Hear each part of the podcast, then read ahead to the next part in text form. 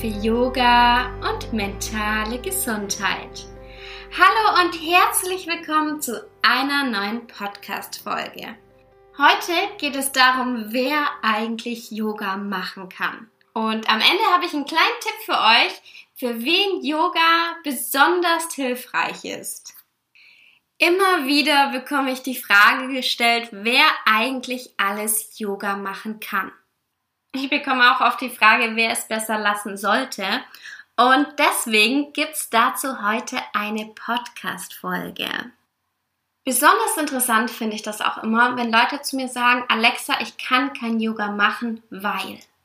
Und genau deswegen geht es heute darum, wer eigentlich alles Yoga machen kann. Und der erste Punkt, auf den ich eingehen möchte, sind die Männer.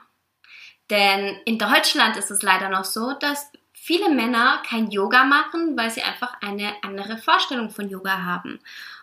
Das Interessante finde ich da eigentlich, dass Yoga ja ursprünglich fast nur von Männern ausgeführt wurde. Und ich beschäftige mich ja jetzt gerade auch mit Yoga-Schriften und mit den Asanas, also mit den körperlichen Haltungen intensiv und auch wie das so früher war, wie die sich entwickelt haben.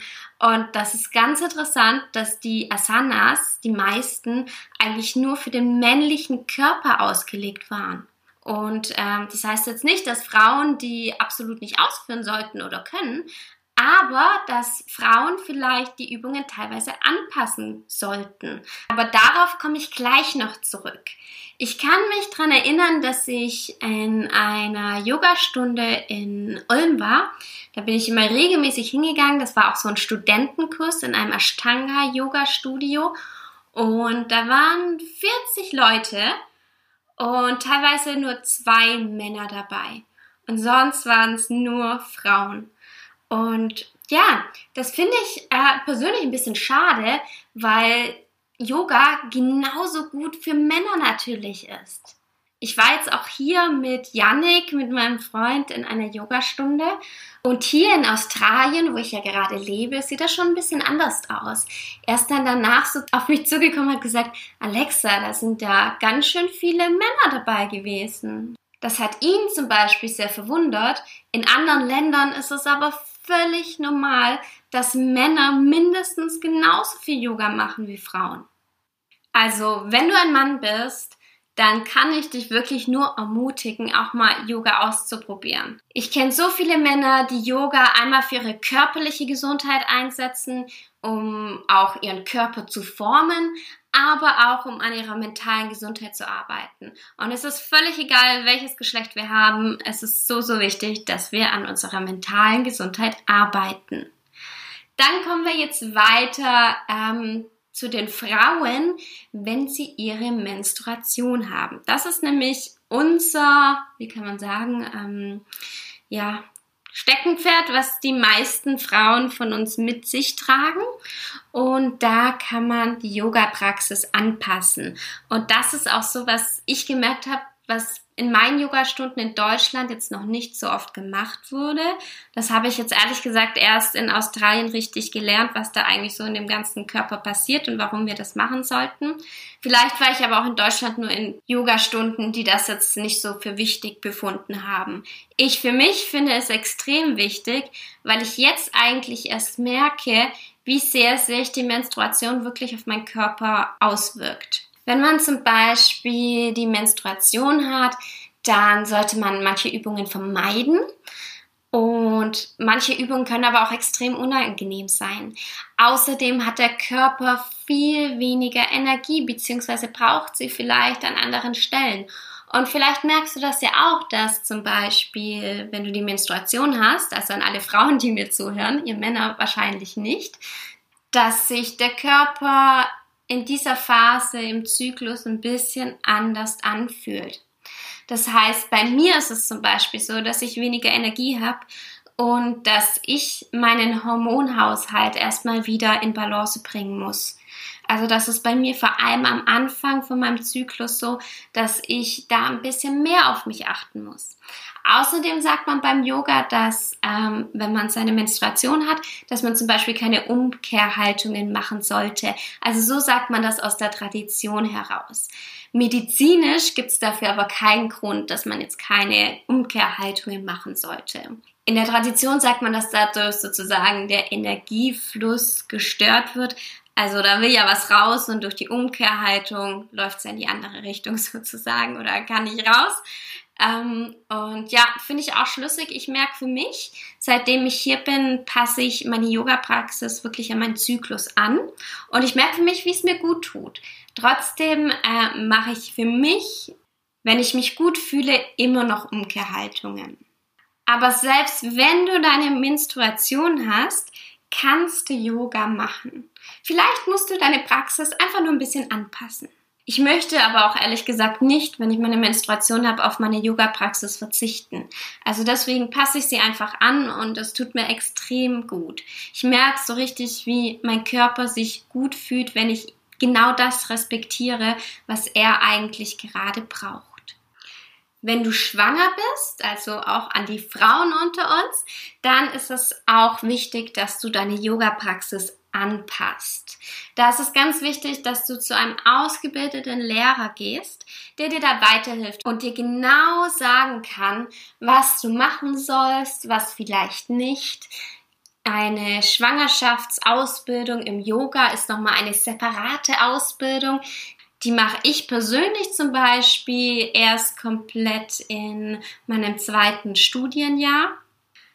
Und allein dieses Zeichen, dass es dafür eine ganz eigene Ausbildung gibt, zeigt uns allen, dass es da so, so viel zu beachten gibt. Also, auch wenn du schwanger bist, du kannst Yoga machen. Ich empfehle es auch. Aber bitte, bitte mach es richtig und such dir einen passenden Lehrer dazu. Was ist, wenn du zu unflexibel zum Yoga machen bist? Und das finde ich immer richtig, richtig gut, wenn mir das jemand sagt, weil das gibt's nicht. Ich habe immer diesen schönen Vergleich im Kopf. Du sagst ja auch nicht, wenn du zu dreckig bist, dass du nicht duschen willst. Deswegen ist es auch Quatsch zu sagen, hey, ich mache kein Yoga, weil ich zu unflexibel bin. Erstens, es geht nicht um die Flexibilität und es geht auch nicht darum, irgendjemanden zu beweisen, wie gut man in irgendwelche Posen reinkommt. Yoga ist so, so viel mehr. Und Yoga, ja, hilft uns, an unserer Flexibilität zu arbeiten.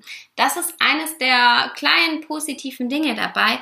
Deswegen ist es sehr gut, wenn du an deiner Flexibilität arbeiten möchtest und auch weißt, du solltest es tun, weil du zum Beispiel einen Bürojob hast, weil du Rückenschmerzen hast oder sonstiges. Flexibilität ist sehr, sehr wichtig für die Gesundheit. Deswegen empfehle ich jedem, egal wie flexibel du auch bist, Yoga zu machen. Als ich mit Yoga angefangen habe, ich habe ja davor auch im Büro gearbeitet, hatte hohe Schuhe an, sehr, sehr lange. Und ja, im Studium habe ich auch nicht wirklich so Sport getrieben, weil ähm, das alles nicht so ganz meins war, ehrlich gesagt. Und dann habe ich auch das erste Mal Yoga gemacht und dachte mir, oh, das, das wird ja nichts, das kann ich nicht. Und schon bei der zweiten Stunde habe ich gemerkt, wie gut das mir tut und dass sich da schon was tut, dass ich in manche Übungen vielleicht auch davor falsch reingegangen bin. Und je länger man dann Yoga macht, desto mehr motiviert das einen, wenn man denkt, wow, das kann mein Körper toll.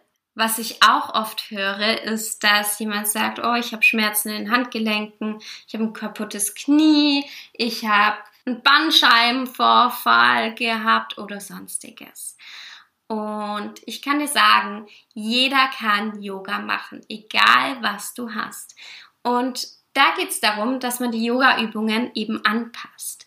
Und zwar so, dass sie dir gut tun. Es ist so, so wichtig, dass du erstmal immer den Arzt fragst.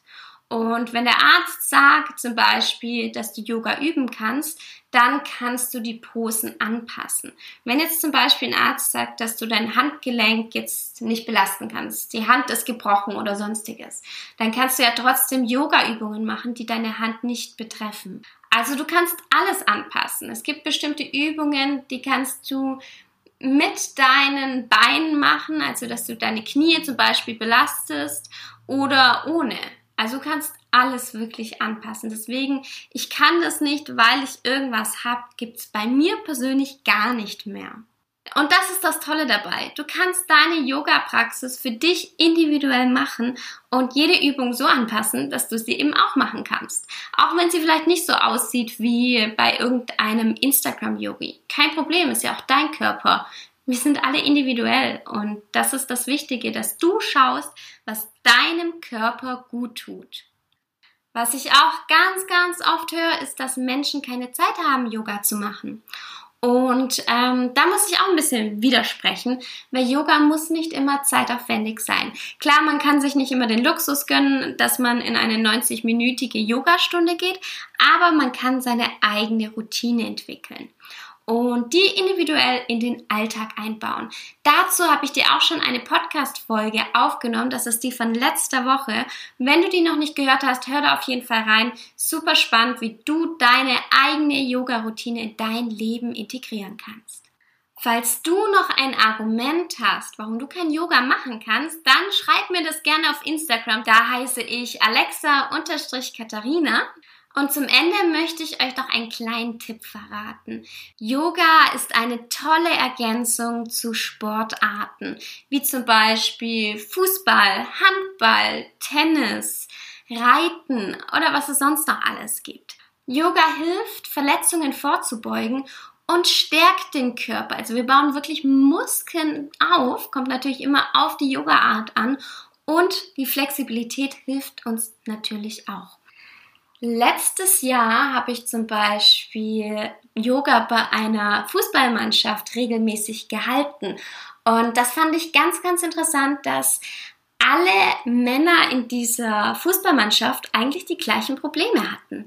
Und durch Yoga konnte ich sie dabei unterstützen, da an ihren Problemen zu arbeiten und dass sie eben an ihrer Flexibilität, an ihrer Stärke auch arbeiten, damit sie Verletzungen vorbeugen und natürlich auch an ihrer Stärke arbeiten und dadurch leistungsfähiger werden können.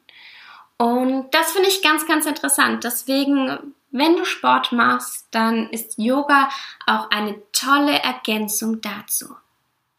Die nächste Podcast-Folge gibt es schon nächste Woche Montag um 7 Uhr morgens. Ich arbeite jetzt fleißig weiter an meinem Online-Kurs Yoga Strong Mind. Der Yoga-Online-Kurs für jeden, der mit Yoga anfangen möchte, ein bisschen tiefer einsteigen möchte und eine Yoga-Routine in das Leben integrieren möchte. Wenn du da auf dem Laufenden gehalten werden möchtest und wenn du zur Kursstart einen Rabatt erhalten möchtest, dann melde dich jetzt zur unverbindlichen Warteliste an. Den Link, den stelle ich dir in die Show Notes. Ich freue mich auf nächste Woche. Bis bald und Namaste.